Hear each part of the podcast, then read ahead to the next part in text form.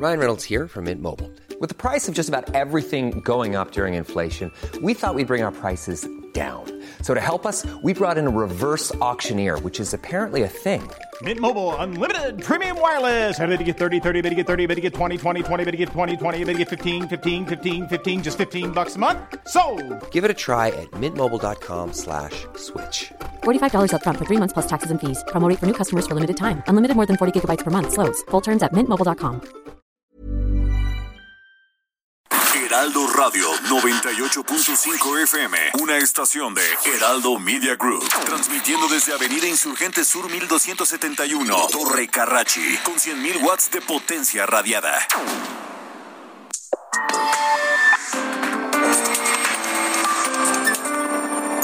República H, con Alejandro Cacho.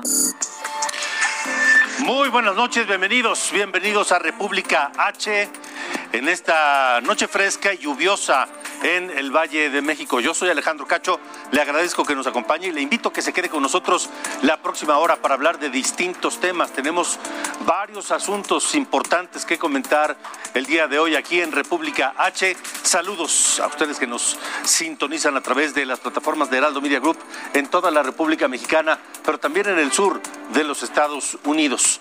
Conversaremos con el gobernador de Jalisco, con el gobernador Enrique Alfaro, quien presentó una iniciativa en el Congreso para poner límites a las pensiones de algunos trabajadores de alto nivel en el gobierno jalisciense. Además, hoy se reunió nuevamente, en pocos días, dos veces, con el presidente López Obrador. Hablaron de la seguridad, pero también está el tema del pacto fiscal. ¿Qué va a ocurrir? ¿De qué platicaron? ¿Qué acordaron? Estaremos platicando, hablando con el gobernador de Jalisco, Enrique Alfaro. También hoy hablaremos del vertiginoso aumento de contagios de COVID en el país. Escuche esto. Esta noche, la Secretaría de Salud reporta números oficiales que sabemos que no son los reales, que sabemos que están muy por debajo de la realidad, pero reporta en las últimas 24 horas 13.853 nuevos contagios de COVID-19 en México. En lo que va del año, prácticamente en lo que va del año, no se había logrado una cifra tan elevada de contagios. Desde el 30 de enero no veíamos un- una cifra de contagios así. Aún así, López Gatel dice que no se cerrarán actividades. Lo dijo hoy en la mañana en la conferencia de prensa, que no se cerrarán actividades económicas y que se modificará el semáforo epidemiológico. Así que el rojo, pues yo creo que ya no va a ser tan rojo. O yo no sé para qué entonces continúan con un semáforo que no va a servir para nada. Estaremos hablando de eso, estará con nosotros más adelante el doctor Francisco Moreno, uno de los expertos más activos, más respetados y más eh, preocupados y ocupados con esta pandemia. Y si lo anterior no fuera suficiente, le vamos a compartir cuáles son los 50 municipios más violentos del territorio mexicano. Con otro dato, en las últimas 24 horas fueron asesinados 103 mexicanos. 103 homicidios en las últimas 24 horas. Que le daré un dato adicional. De marzo para acá ha habido 8 días en los que se han registrado 100 homicidios o más en México. Estaremos hablando de eso. Sí que tenemos muchas cosas esta noche aquí en República H. Y además me da mucho gusto saludar a Sofía García. Sofía, ¿cómo estás? Hola Alejandro, me da mucho gusto también a mí saludarte en esta noche lluviosa, ya lo decías, y también a quienes no ven, nos ven a través de sus imágenes y quienes nos escuchan a través del Heraldo Radio. Hoy vamos a hablar de lo que sucedió allá en el Congreso de Veracruz. Fue una muy buena noticia para las mujeres de ese estado, pero veremos también qué está pasando en los otros congresos del país con respecto a las mujeres. De esto y mucho más te vamos a platicar más adelante. Gracias, Sofía. Comenzamos con el gobernador de Jalisco, Enrique Alfaro, que estuvo hoy en la Ciudad de México, se reunió con el presidente de la República y hay muchos temas. Eh, gobernador, de entrada van dos reuniones con el presidente en, me parece, un par de semanas. Gracias por estar con nosotros. Eh, Rotario Alejandro, gracias, un gusto saludarte. Eh, sí, estuvimos por allá, de hecho la tercera reunión que tenemos con el presidente después del proceso electoral. Han sido reuniones eh, productivas, Yo la verdad es que he percibido eh, un cambio de actitud, una eh, mucho mayor voluntad de parte del presidente para poder atender los pendientes que desde hace mucho tiempo hemos puesto sobre la mesa para definir una agenda de trabajo con el gobierno federal por el bienestar, por el bien de Jalisco. Eh, avanzamos bien, creo que se abordaron proyectos muy importantes en materia de abasto de agua, de saneamiento, en materia de transporte público y de infraestructura carretera. Eh, han sido tres reuniones en las que hemos eh, abordado el análisis técnico y financiero para poder aterrizar estos proyectos y por supuesto pues eh, no se pierde la oportunidad para hablar de los temas eh, también eh, de fondo que tenemos en la agenda pública como el tema de la seguridad, el tema de la emergencia sanitaria. Así es que yo diría que una reunión provechosa y, y un buen ánimo para construir junto con el gobierno de la República la agenda de trabajo para Jalisco. Eh, uno de los temas inevitables y además más eh, urgentes de atender es el de la, la inseguridad, gobernador, la inseguridad, eh, sobre todo por la vecindad con Zacatecas, que está atravesando un momento muy complicado. Sí, la verdad, Alejandro, yo he tratado, he insistido, perdón, en la necesidad de diferenciar lo que es una agenda de trabajo en materia de seguridad pública y lo que es una agenda de trabajo para enfrentar la ola de violencia que es producto de eh, los grupos de delincuencia organizada. Lo digo porque en el caso de nuestra ciudad y de nuestro estado, el esfuerzo que se ha hecho para poder bajar los, eh, los índices delictivos ha sido enorme. Hoy te puedo decir que en los delitos en los que a nivel local los comprometimos con el presidente de la República a trabajar, en dos años y medio de trabajo hemos logrado bajar la incidencia delictiva a la mitad de lo que había a finales del 2018.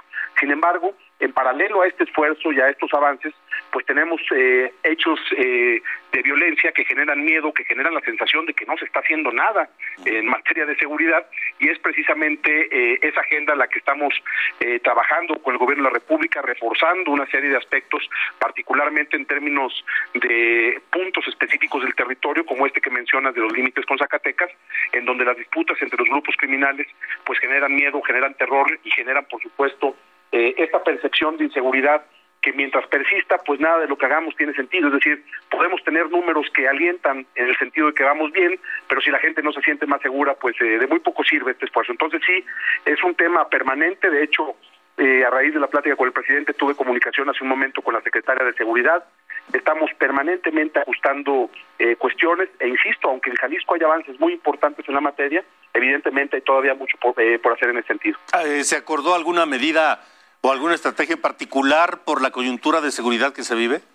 En específico, el tema de reforzamiento de los límites con el estado de Zacatecas ha sido un tema que desde hace ya un par de semanas se ha venido viendo después de eh, algunos hechos eh, que todos eh, conocieron de las últimas horas, particularmente en el estado de Zacatecas, se están tomando algunas medidas adicionales que, como comprenderás, pues es eh, imposible explicarlas en los medios de comunicación, son ajustes que se están haciendo de manera interna, pero lo que yo te puedo decir es que el propio gobierno federal hay un reconocimiento al trabajo que hemos venido haciendo, insisto, reducir la incidencia electiva a ese nivel en dos años y medio nos parece que debe de ser eh, cuando menos un estímulo para seguir apretando el paso y evidentemente eh, lo que estamos viviendo en, materia de delincuencia organizada pues requiere todavía de ajustes importantes porque evidentemente el combate a este fenómeno particularmente sus efectos en los indicadores de homicidios pues todavía nos demuestran que eh, el camino es largo y que evidentemente yo diría se tiene que replantear todavía muchos aspectos de la estrategia que a nivel federal se ha definido. Gobernador Alfaro, eh, antes eh, hubo una reunión con el gobernador electo de Nuevo León eh, y ambos traen el tema de las participaciones federales del pacto fiscal, de lo que aportan Jalisco y Nuevo León a la federación y lo que reciben de la federación. ¿Se ha hablado de eso con el presidente López Obrador? Sí, evidentemente nosotros no quitamos el dedo de renglón. Al final de cuentas, Alejandro, el plantear la posibilidad de hacer proyectos que quedaron rezagados en la agenda eh, es, digamos, una discusión que va en paralelo a la necesidad de revisar de fondo el acuerdo fiscal que existe entre los estados y la federación.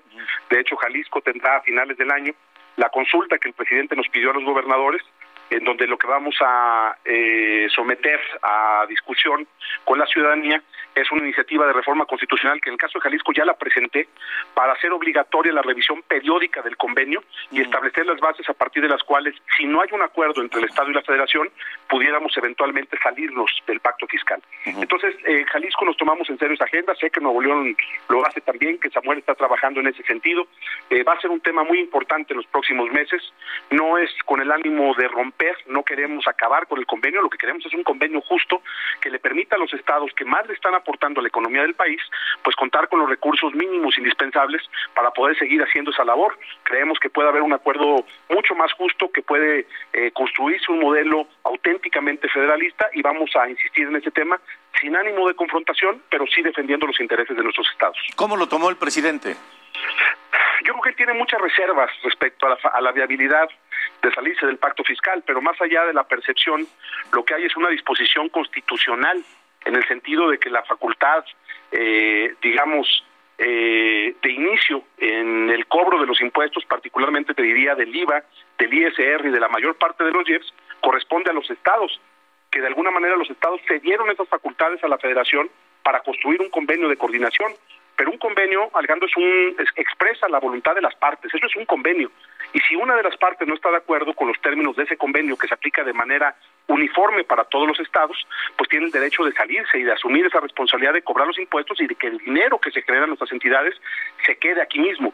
No queremos llegar a ese punto. Lo que queremos es un acuerdo justo. Queremos seguir siendo solidarios con los estados más pobres del país. Queremos que haya entendimiento entre las entidades de la República, que se mantenga la unidad y la cohesión, pero no puede ser a costa de sacrificar nuestros intereses y de seguir siendo los estados que trabajan, que se esfuerzan, que producen, que generan inversión y empleos y que no recibimos el trato que, corresponde al nivel de aportación que le hacemos al Producto Interno Bruto de la Nación.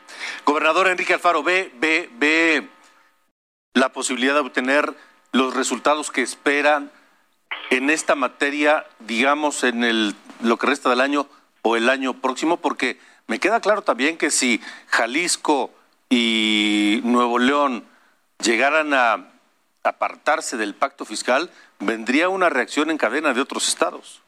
Sí, habría que ver la circunstancia específica de cada entidad, Alejandro, porque evidentemente eh, estos dos estados que mencionas tienen un margen de maniobra importante, es decir, el tamaño de nuestras economías y el nivel de la producción que tenemos nos permitiría tomar una ruta en este sentido. No es la misma realidad para todos los estados, pero al final de cuentas es justo lo que queremos plantear. Lo que queremos es que haya un convenio específico para cada entidad que permita reconocer las diferencias, las asimetrías que hay en las economías de los estados del país.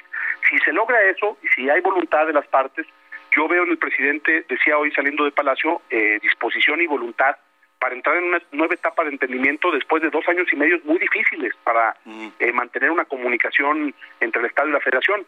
Ojalá haya voluntad también para revisar de fondo estos temas eh, yo espero que con los acuerdos que hoy tomamos se pueda avanzar en eh, cubrir y sacar adelante los proyectos que quedaron rezagados y pendientes desde hace dos años y que en la discusión del presupuesto de la federación del próximo año pues pueda haber apertura para poner sobre la mesa una serie de temas que no se han atendido. Si eso sucede yo creo que se distensionaría muchísimo el ambiente. O, eh, yo espero que haya esta voluntad del presidente, de nuestra parte sí habrá también voluntad para eh, mantener eh, la idea de un gran acuerdo fiscal para el país, pero por supuesto la obligación de los gobernadores es defender los intereses de nuestros estados y eso es lo que vamos a hacer. De acuerdo. Gobernador, por último, presentó una iniciativa al Congreso para poner un límite máximo a las que llaman pensiones doradas, eh, eh, las pensiones a los exfuncionarios de alto nivel allá en Jalisco.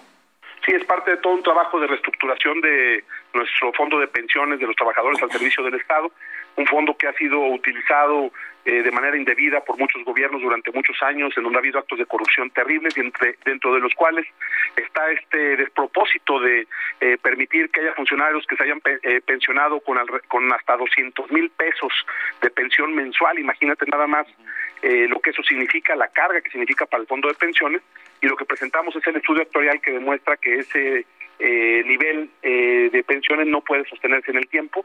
Evidentemente la iniciativa lo que busca es eh, evitar que esto vuelva a suceder, pero también tumbar las pensiones que se estaban pagando con esos montos. Hay quien dice, eso es un derecho adquirido, no puede tener efectos retroactivos, pero lo que es un derecho, un derecho adquirido es la pensión. El monto, hay un criterio de la Suprema Corte de Justicia, no puede estar condicionado, no puede, perdón, eh, establecerse si hay un impedimento práctico por el agotamiento de los fondos que hay en pensiones. Entonces vamos a intentar poner orden en este sentido. Eh, yo espero que los diputados hagan su parte y que se corrija la plana de algo que ha lastimado eh, el fondo de retiro de los trabajadores que hay en el gobierno de Jalisco. Gobernador Enrique Alfaro, le agradezco que nos haya acompañado aquí en República H, que es un programa que acaba de nacer para dar seguimiento precisamente a las agendas de los estados. Así que si nos eh, permite mantener la comunicación abierta para, para mantener precisamente ese seguimiento a, a los asuntos de interés de los diferentes estados de la República. Por supuesto, Alejandro, con mucha admiración a tu trabajo como periodista y estoy seguro que va a tener mucho éxito el programa. Estamos a la orden. Gracias, gobernador. Hasta luego. Un abrazo. Hasta luego, el gobernador Enrique Alfaro de Jalisco. Varios temas, sin duda, en la agenda. Vamos con eh, Sofía García. Esto es República H. Alejandro, en esta ocasión te voy a hablar de que Veracruz ya es el cuarto estado en despenalizar el aborto después de la Ciudad de México, Oaxaca e Hidalgo. Esto quiere decir que aún faltan 28 entidades en ponerse a trabajar desde sus congresos para dejar de criminalizar a las mujeres por abortar. En estos cuatro estados, las mujeres tienen hasta las 12 semanas de gestación para poder acudir eh, por decisión propia a un centro de salud y que sea atendida con servicios seguros sanitarios a fin de no poner en riesgo a ninguna mujer que acuda a realizarse un aborto por decisión propia. Pero, ¿cuáles son esos estados que han estado a punto de despenalizar el aborto? Bueno, pues fue Baja California Sur el pasado 29 de junio y también Puebla justamente hace un año. Sin embargo, por razones políticas e ideológicas, ya lo sabemos, decidieron echar atrás esta posibilidad de dar protección y seguridad a las mujeres. En contraste, hay estados en las que se aprobó una reforma constitucional para proteger la vida desde el momento de la concepción, como es el caso de Baja California, Chiapas, Chihuahua, Colima, Durango, Guanajuato, Jalisco, Nayarit, Oaxaca, Puebla, Querétaro, Quintana Roo, San Luis Potosí y Tamaulipas, así como Yucatán. Pero es importante destacar que el aborto en México es legal cuando se da en ciertas circunstancias eh, contempladas en la ley y se conocen como causales y cada estado del país determina de cuáles son aceptadas. Eh, bueno, en total tiene ocho causales eh, por las que puede abortar una mujer sin que sea considerado un delito. Cuando el embarazo es producto de una violación, que es en los 32 estados, cuando la continuación del embarazo afecta a la salud de la mujer, cuando el embarazo pone en riesgo la vida de la mujer, si el producto presenta alguna malformación congénita grave, si el embarazo es producto de una inseminación artificial en contra de voluntad de la mujer y si el aborto, el aborto fue provocado de manera imprudencial, es decir, por accidente, cuando la economía precaria también de la mujer se agrava por continuar con el embarazo puede decidir si continúa o no en estados como Veracruz, Hidalgo, Oaxaca y la Ciudad de México. En estados como Michoacán, Tlaxcala, Colima, Baja California Sur y Yucatán se toman en cuenta al menos seis de estas causales que acabamos de decir. Y solamente como dato, Alejandro, déjame decirte que a nivel América Latina, los únicos lugares en los que la práctica del aborto es legal, sin importar la razón por la que la mujer decidió realizarlo, son Cuba, Uruguay, Guyana, Guyana Francesa y Puerto Rico. Y el, el primer país en el mundo en despenalizar el aborto fue Irlanda, en donde a través de un referendo convocando a la ciudadanía a participar, en donde participó más del 66%, bueno, pues se llevó a cabo una reforma constitucional en Irlanda. Así las cosas de las mujeres en México, en el mundo y en América Latina. Vaya tema polémico, ¿eh? Vaya tema polémico. Gracias, Sofía. Hablemos de la inseguridad, de un problema que lamentablemente parece que no tiene freno en el país. Parece que nadie es capaz de contener lo que se extiende por gran parte de la República. Y el gobierno dio a conocer la lista de los 50 municipios más peligrosos del país. ¿Usted cree que el suyo, donde usted vive hoy, donde usted nos, nos sintoniza esta noche, está en esta lista de los 50 más peligrosos? Aquellos que registran la mayor incidencia delictiva. Mire, en el mapa de la República aparecen Tijuana, en Baja California, Ciudad Juárez en Chihuahua, León en Guanajuato, difícil pensarlo, pero ahí está, Cajeme, Sonora, Acapulco en Guerrero, Fresnillo, Zacatecas, Guadalajara, Jalisco, también Chihuahua capital, Ensenada, que era un, un municipio tranquilísimo, un lugar placentero, ahora está en esta lista, y también Celaya, Guanajuato. Son algunos de ellos. Y considerando la inseguridad por estado, según la lista de los 50 municipios más inseguros, son 17 entidades que concentran la mayor incidencia delictiva del país, es decir, la mitad de las entidades. Guanajuato y Sonora son los estados que tienen más número de municipios peligrosos, seis en cada uno de ellos, seis en Sonora, seis en Guanajuato, de acuerdo a esta lista de los 50 más peligrosos. Siguen Baja California, Estado de México y Jalisco con cinco municipios cada uno, luego Michoacán con cuatro. En la Ciudad de México hay tres alcaldías consideradas en esta lista. Luego sigue, sigue Zacatecas, Chihuahua con dos, que ya los mencioné, que son Juárez y la capital Chihuahua. Guerrero tiene dos, Nuevo León tiene dos, Colima uno, Morelos, Puebla y Quintana Roo uno también. En cuanto a la inseguridad, solo considerando el número de asesinatos, la cifra se incrementa todos los días, hora tras hora. En Michoacán, precisamente en Morelia, ocupa el, el lugar número 13 de los municipios más inseguros del país. Fue asesinado ayer el periodista Abraham Mendoza. Abraham Mendoza se suma a esta lista de asesinatos solo el día de ayer en el que se registraron 103 municipios, 103 asesinatos en el país, 103 víctimas de homicidios según datos de las fiscalías estatales y dependencias federales.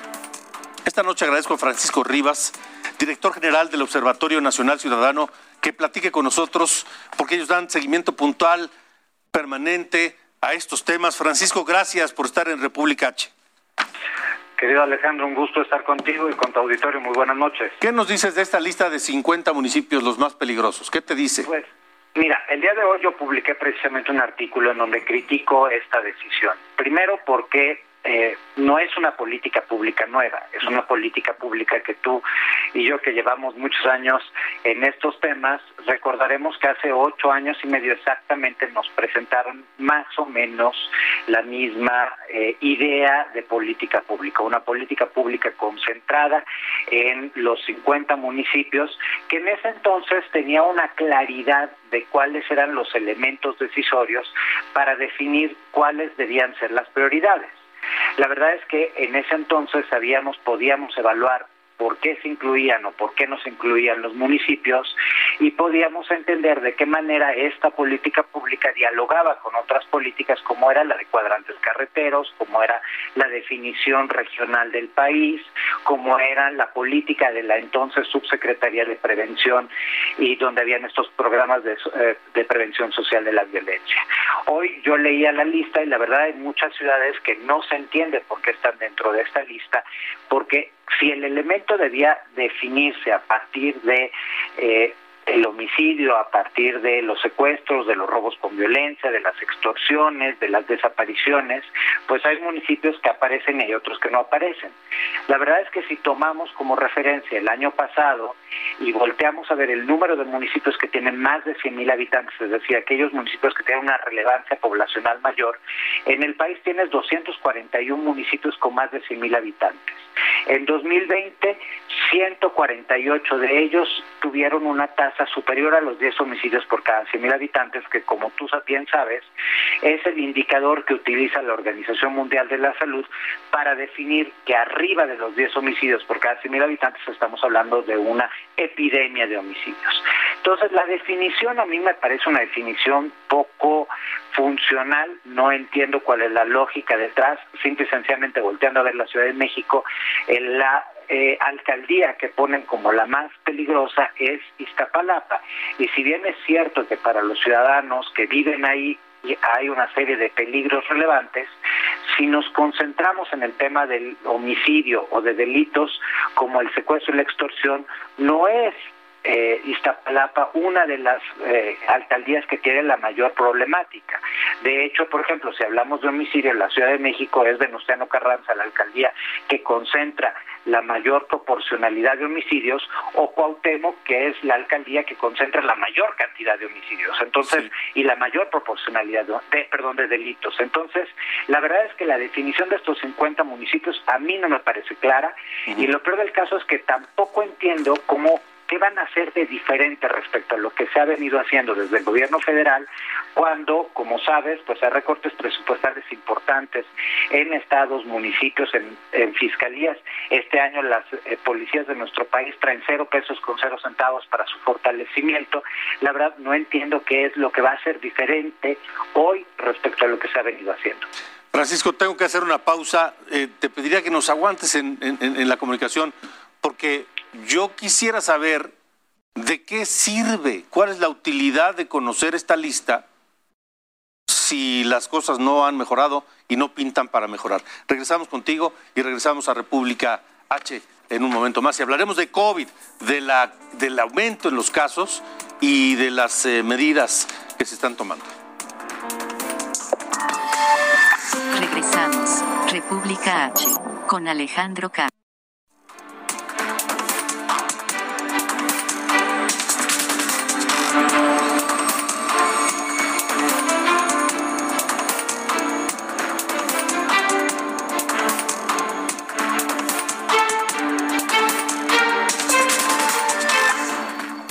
Heraldo Radio. La HCL se comparte, se ve y ahora también se escucha.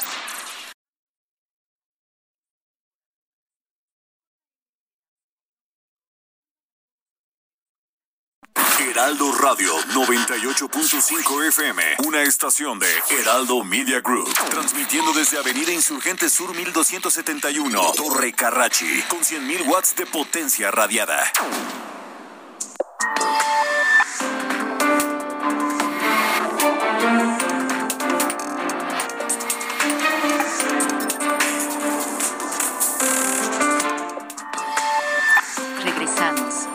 República H con Alejandro si la situación es un ranking que se mueve y la inseguridad no se alivia, ¿no? Bueno, esto, esta presentación, como recordarás, viene precisamente después de esta reunión que tuvo el presidente con los gobernadores de Morena, tanto los gobernadores en funciones como los gobernadores electos. Y la idea era precisamente lanzar una nueva política de seguridad para estos municipios que aparentemente son los que concentran la mayor problemática de violencia. Yo vuelvo a insistir, para que tú puedas hablar de violencia tienes que definir qué significa violencia y tienes que definir cuáles son las fronteras que hacen diferente la violencia que se tiene en Cajeme a la violencia que tenemos en Iztapalapa, a la violencia que tenemos en Acapulco. No puedes considerar que son iguales porque no todas tienen la misma génesis ni todas tienen el mismo efecto. Y en ese sentido, uno de los grandes fracasos de la propuesta en su momento del gobierno de Peña fue precisamente que se centraban en los municipios sin considerar que finalmente pues, el, el delito migraba con una facilidad extrema de una zona geográfica a otra. Entonces, ahí donde se concentraba en un principio la presencia de fuerzas federales, de recursos económicos, de colaboración institucional, pues en poco tiempo había que reconfigurar la política, tan es así que tuvo varios cambios esta política y nunca alcanzó a ser plenamente efectiva porque el problema principal fue el abandono de Policía Federal, fue el abandono de la PGR, el abandono de las policías y procuradurías estatales en términos de recursos, crecimiento, apoyo, profesionalización, depuración, combate a la corrupción, etcétera. Y eso, pues finalmente no acaba favoreciendo los problemas reales. De hecho, nosotros, eh, eh, recordarás hace algunos meses, y lo platicamos tú y yo porque lo presenté en este mismo espacio, elaboramos uno de los análisis puntuales, tanto sobre la política de seguridad como sobre el gasto en seguridad, y lo pueden encontrar en nuestra página porque precisamente el, de, de poco nos sirve tener una lista. De poco nos sirve lanzar una nueva política en donde no se invita a la mitad del país porque no estuvieron invitados en esta reunión los gobernadores de oposición, porque no se usó el instrumento adecuado para generar este parlamento que es el Consejo Nacional de Seguridad Pública, en donde participa el Gabinete de Seguridad con las entidades, con un representante de los municipios, con la sociedad civil. Eh, que tiene un espacio como invitados permanentes y se utiliza un espacio completamente diferente, con una poca claridad de qué va a ser esa novedad. Yo creo con, como, eh, como tú lo señalaste previamente, esta, este anuncio no va a estar acompañando de una mejora, porque para que tengamos una mejora necesitamos una estrategia clara, definida, con indicadores de desempeño, de resultado, planes, tiempo, pero sobre todo necesitamos recursos. La Fiscalía General de la República anda más o menos por los mismos recursos que tenía la PGR en los tiempos de Fox. Cuando el país ha empeorado notoriamente. No hablemos, de, insisto, de las policías, de las eh, procuradurías, de las fiscalías, tanto estatales como locales, municipales, porque ahí tenemos un absoluto desastre. La cooperación internacional también se ha mermado. Entonces, acciones que por sí mismas no logran generar una transformación de estos índices de seguridad. Cuando empezó esta nota, tú nos hiciste un recuento, el país efectivamente pasa por una grave crisis e independientemente de lo que nos ha dicho el presidente, el homicidio sigue creciendo desde que entró esta administración hay un 8% más de homicidios respecto a los precedentes 30 meses de la pasada administración. Pues eh, Francisco, te agradezco mucho que hayas estado hoy con nosotros en República H. Un gusto como siempre y los invito a seguirnos en el observatorio. Muchas gracias, Alejandro. Gracias, gracias. Francisco Rivas del observatorio. Eh, mire, cambiemos de tema porque la coyuntura nos marca nuevamente una situación muy delicada de contagios de COVID. Más de 13 mil contagios en las últimas 24 horas. Es un aumento dramático. Es un aumento de más de 30% de una semana a otra y solamente en las últimas 24 horas 13.853, casi 14.000 contagios. Una cifra que no se veía desde el 30 de enero. Y sabemos que estas cifras oficiales están muy por debajo de la realidad. Con esto el total de casos confirmados a la fecha es de 2.664.444. Y mire, por si fuera poco, hay 85.990 casos activos. Los números oficiales es lo que dicen. Yo le quiero agradecer esta noche al doctor Francisco Moreno. Eh, usted sabe que el doctor Moreno es uno de los eh, expertos y médicos que más eh, activo ha sido en esta pandemia, que más trabajo ha tenido el, el doctor Moreno como director de medicina interna y del programa COVID en el hospital el Centro Médico ABC, eh, que hoy nos acompañe para hablar de esta etapa de la pandemia, donde ya está atacando en mayor medida a los que se supone que eran, eh, en algún momento se llegó a pensar hasta tal vez inmunes, los jóvenes. Paco, te agradezco y, te saludo. Buenas noches.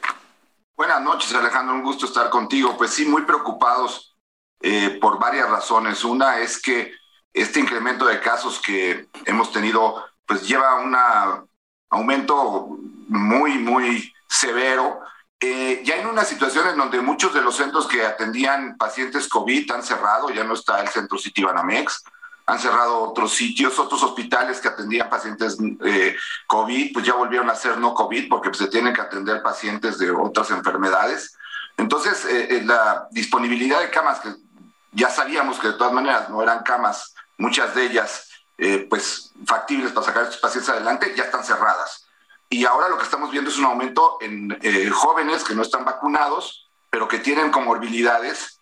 Y pues eh, el estrés ahora es tremendo porque tienes intubados pacientes con familias de niños pequeños, la esposa embarazada, situaciones de muchísimo estrés, la verdad preocupa mucho lo que estamos viviendo y más que pues el discurso es como que no pasa nada, como que qué bueno que ya son jóvenes y, no es el caso.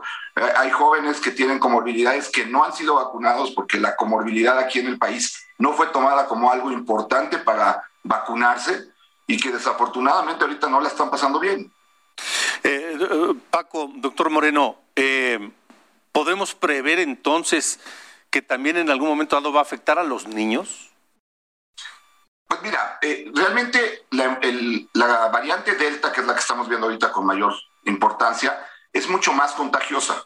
Lo que resulta es que vas a ver más niños contagiados y algunos de ellos, por cuestión de número, pues no tienen una buena evolución. si tienes 100 niños infectados en un espacio de tiempo corto, pues es raro que veas alguna complicación. Pero si tienes 10 mil o 15 mil, pues vas a ver dos o tres o cuatro niños que tienen una, una evolución desfavorable.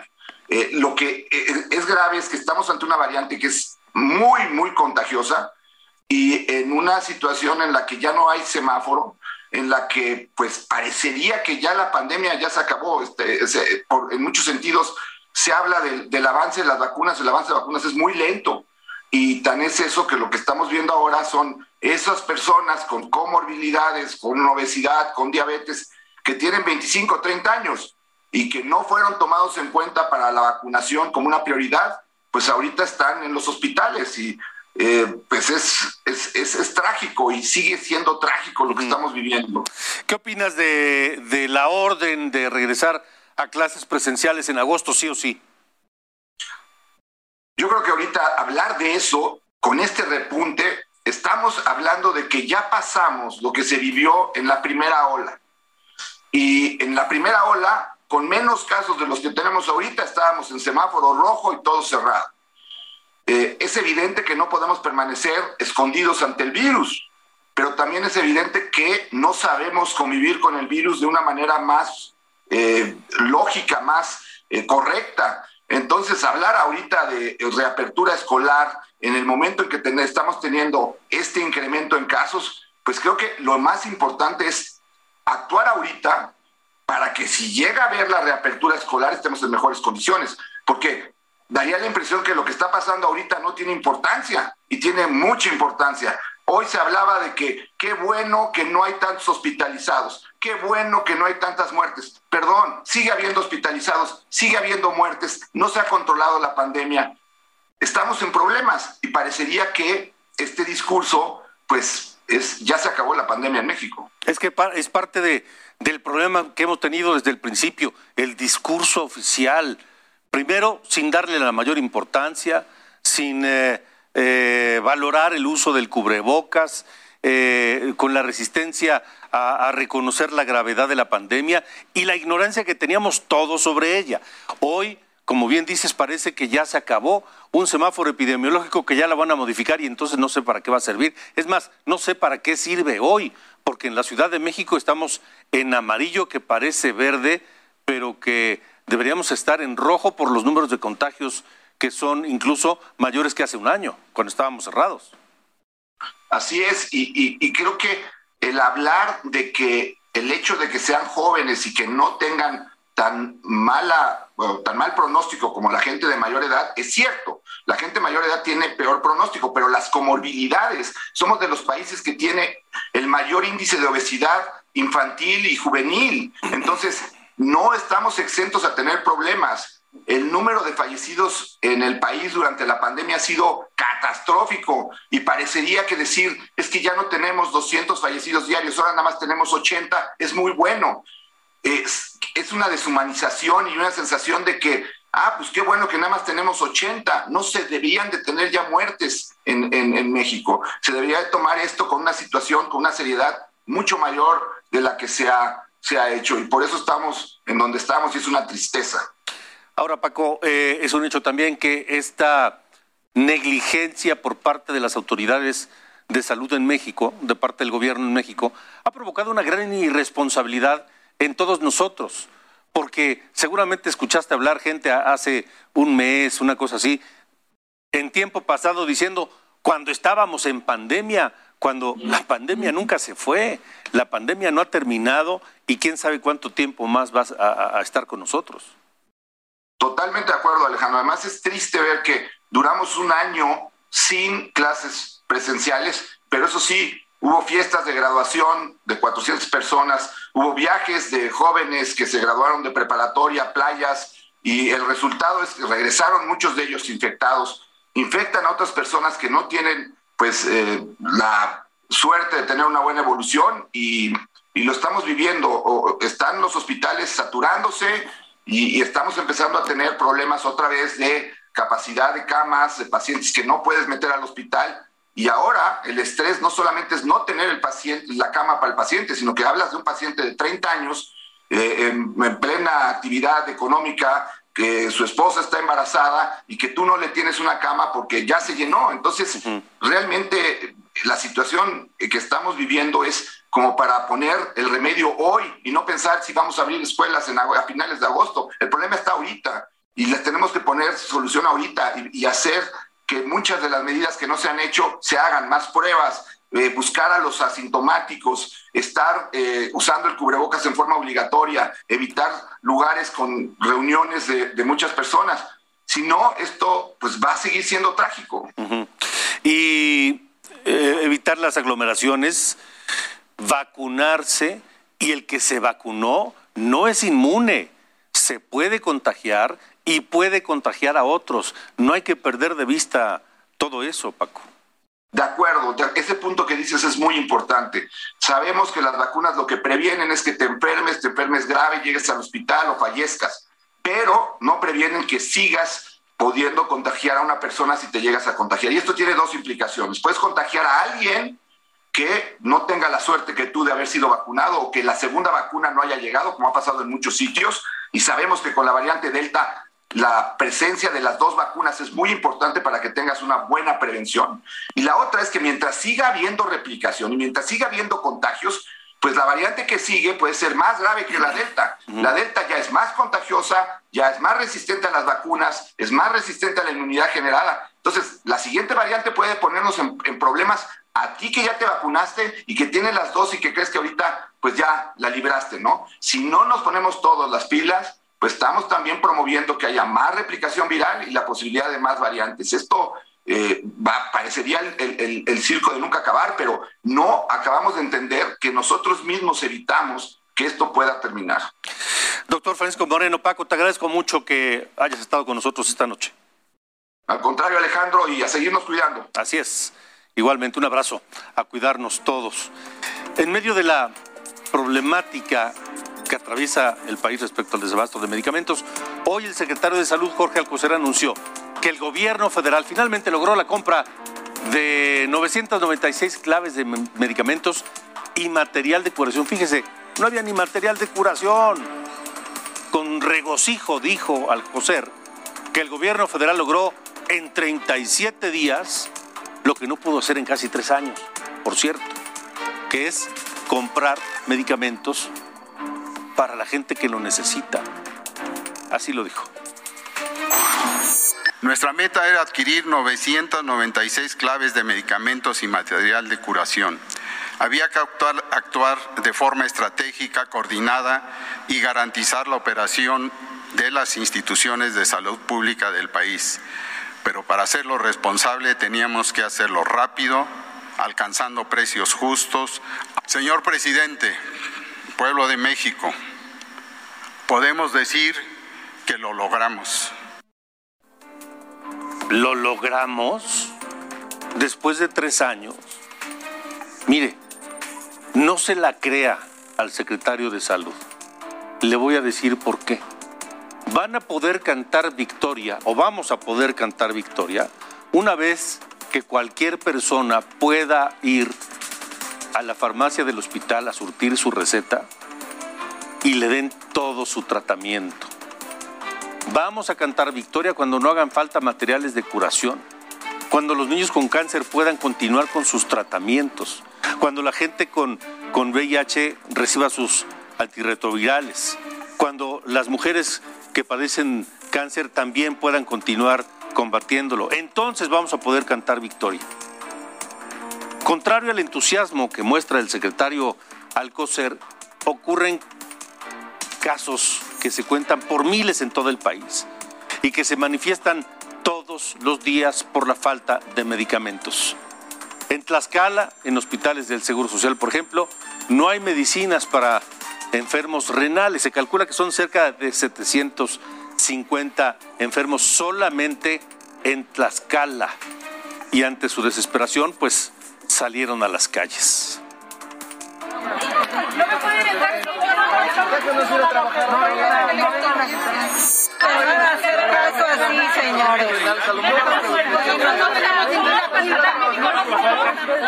Con todo esto, y vamos a ver si es cierto que el problema del desabasto de medicamentos se resolvió. Vamos a cambiar de tema. Vamos, eh, le agradezco esta noche al gobernador de Guerrero, el gobernador Héctor Astudillo, que nos acompañe. Gobernador, gracias por estar en República H. Gracias, me da, mucho gusto saludarte, Alejandro. Saludos de Chilpantingo, muchas gracias. Igualmente, gobernador, acaba de ser su último informe de gobierno, ya pues eh, casi, casi el cerrojazo final de su gestión. ¿Cómo llega a este punto? Pues ya me quedan 85 días para ser gobernador. Eh, presentamos el, el mensaje porque finalmente el Congreso tuvo algún problema ahí de carácter laboral y ya no fue posible estar en el Congreso, pero hicimos un mensaje eh, a todo el pueblo de Guerrero. Pues mira, lo que te voy a resumir muy rápido es que a, a entregar un Estado, voy a entregar un gobierno en condiciones mucho, muy distintas a como lo recibí. Hace seis años el Estado estaba, estaba incendiado en una gran crisis. Yo no me limito en decirte que lo dije cuando tomé eh, protesta como gobernador de que recibía el Estado de Guerrero el gobierno en la más grande de las crisis políticas que hubiese registrado la historia de Guerrero. Ya estoy terminando mi tiempo de gobernador, las condiciones son diferentes, si bien es cierto, hay que reconocer que Guerrero tiene problemas, la naturaleza de Guerrero, sus eh, limitaciones, su pobreza, eh, todos eh, los asuntos de que ha vivido de violencia, pues colocan a Guerrero como un estado efectivamente con problemas, pero no con los problemas que tenía hace seis años. ¿Hay algo, ¿Hay algo, gobernador, que le hubiera gustado lograr y que se quedó en el camino? Pues por supuesto mejorar la circunstancia de, de pacificación. Estábamos en primer lugar de violencia, y estamos en décimo, de acuerdo a los informes de la propia Secretaría de Seguridad Federal. Eh, pero hay algo que yo creo que a mí también eh, me gustaría comentar. Primero, no nos imaginábamos que fuéramos a encontrar la pandemia tan, eh, diríamos, ruda que hemos encontrado, con un tercer movimiento a la alza que está dando en todo el país, ¿no? Yo creo que es un asunto que nadie hubiera, nadie deseó, nadie programó, pero la tuvimos que enfrentar, ha sido muy difícil, la verdad especialmente en un lugar como, como Guerrero que tiene centros turísticos como Acapulco y Tapas y Guatanejo, ha sido muy complejo dar la batalla, la hemos dado todos los días. Ese es un primer tema, pero también creo que ligado a esto, creo que el tema económico, sin duda, me hubiera gustado que hubiera sido más positivo, si bien es cierto que perdimos alrededor de 15 mil empleos con la pandemia y ya casi recuperamos, andamos sobre los 13 mil, pero me hubiera gustado que la, la economía hubiera quedado mejor. Pues gobernador Astudillo, yo le agradezco que nos haya eh, eh, tomado la llamada esta noche y, y le deseo le deseo muy buen fin de gestión. Gracias Alejandro. Muchísimas gracias. Saludos a todo el auditorio. Muchas gracias. Hasta luego. Buenas noches. El gobernador de Guerrero, Héctor Astudillo. Sofía García. Esto es República H. Gracias Alejandro. Vamos a un recorrido por la República. Y es que el derrumbe de una mina de plomo y zinc en el municipio de Ocampo, Coahuila, dejó por lo menos dos mineros muertos y uno herido según las investigaciones. Se desprendieron rocas que golpearon. El gobierno estatal precisó que contaban con seguridad social vigente. Y en más información, por segundo año consecutivo, la Guelaguetza se celebra de manera digital. El gobernador Alejandro Murat compartió que Oaxaca está de fiesta mostrando las costumbres y grandezas de la entidad, pero adaptados a esta emergencia sanitaria pese a las restricciones. Murat aseguró que se puede disfrutar de Oaxaca y sus espacios turísticos cuidándose como se debe. Y el gobernador electo de Nuevo León, Samuel García, se reunió con la secretaria de Gobernación, Olga Sánchez Cordero. Detalló que entre los proyectos que presentó están el tren suburbano que trasladará a 200 mil personas diario y la carretera Gloria Colombia para potencializar la aduana. Agregó que blindará las carreteras para ofrecer seguridad a quien transite en Nuevo León. En Michoacán, un bloqueo de vías férreas lleva más de 48 horas. El presidente de la empresa ferroviaria, Kansas City Southern expresó que esto no solo afecta a los transportistas, sino al país, ya que se dejan de mover mercancías importantes como las de Pemex. Señaló que el 30% de productos en México se mueven a través de vías terrestres y están afectando la economía. Y bueno, pues el gobernador electo de Michoacán, Alfredo Ramírez Bedoya, señaló que no tendrá pleitos con el gobierno federal. Añadió que la coordinación con el presidente Andrés Manuel López Obrador eh, será fundamental para resolver la inseguridad y pobreza en su estado. Consideró que Silvano Aureoles no ha mantenido una buena relación con el gobierno de la República, mientras que él ya ha tenido reuniones para gestionar diferentes temas. Y el Tribunal Electoral de Guerrero declaró infundada la impugnación del PRI-PRD, así que ratificó ya la constancia de mayoría que reconoce a la morenista Evelyn Salgado como gobernadora electa. Se prevé que en octubre la mandataria electa ya tome posesión. Y en más información, la unidad especializada en combate al secuestro rescató en Reynosa, Tamaulipas, a 55 migrantes. Son procedentes de Honduras, Guatemala y El Salvador. El rescate fue en atención a una denuncia de un familiar. El Instituto de Migración determinará su situación legal en el país y la administración de Gómez Palacio Durango recibió la papelería correspondiente a la primera consulta popular para enjuiciar a los actores políticos del pasado. Las eh, mesas receptores se instalarán a las 7.30 am para que a las 8 am se dé inicio con las opiniones que se prevé. Cada una de ellas recibirá hasta 2.000 ciudadanos. Hasta aquí la información en este recorrido por la República, Alejandro. Gracias, Sofía, y hasta aquí también República H por hoy. Gracias por habernos acompañado. Recuerde que tenemos un correo electrónico para estar en contacto con ustedes. Es republicaheraldo.gmail.com. Yo estoy en todas las redes sociales como arroba cacho periodista. Gracias, buenas noches y hasta la próxima.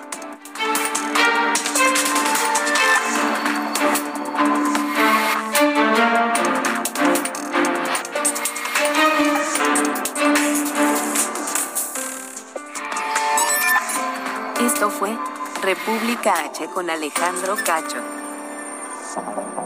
Heraldo Radio, la HCL se comparte, se ve y ahora también se escucha.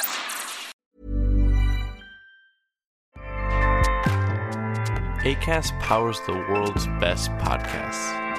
Here's a show that we recommend. The Real Housewives is a guilty pleasure for most, but if you're looking to not feel guilty about that pleasure, tune in to Everything Iconic with me, Danny Pellegrino, where I break down all the messy moments and behind the scenes antics of Bravo's popular franchise. And on Everything Iconic, I also interview celebrity guests like Kelly Ripa, Kiki Palmer, Drew Barrymore, Cameron Diaz, and more about their guilty pleasures, their past work, and so much more. So if you're pop culture obsessed and find yourself watching way too much reality TV like me, tune in to Everything Iconic with Danny Pellegrino wherever you listen to podcasts. ACAST helps creators launch, grow, and monetize their podcasts everywhere. ACAST.com.